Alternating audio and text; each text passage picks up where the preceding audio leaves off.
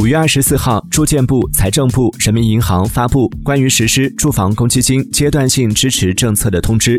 通知提出，受新冠肺炎疫情影响的企业可按规定申请缓缴住房公积金，到期后进行补缴。在此期间，缴存职工正常提取和申请住房公积金贷款，不受缓缴影响。受新冠肺炎疫情影响的缴存人，不能正常偿还住房公积金贷款的，不做逾期处理，不作为逾期记录报送征信部。部门。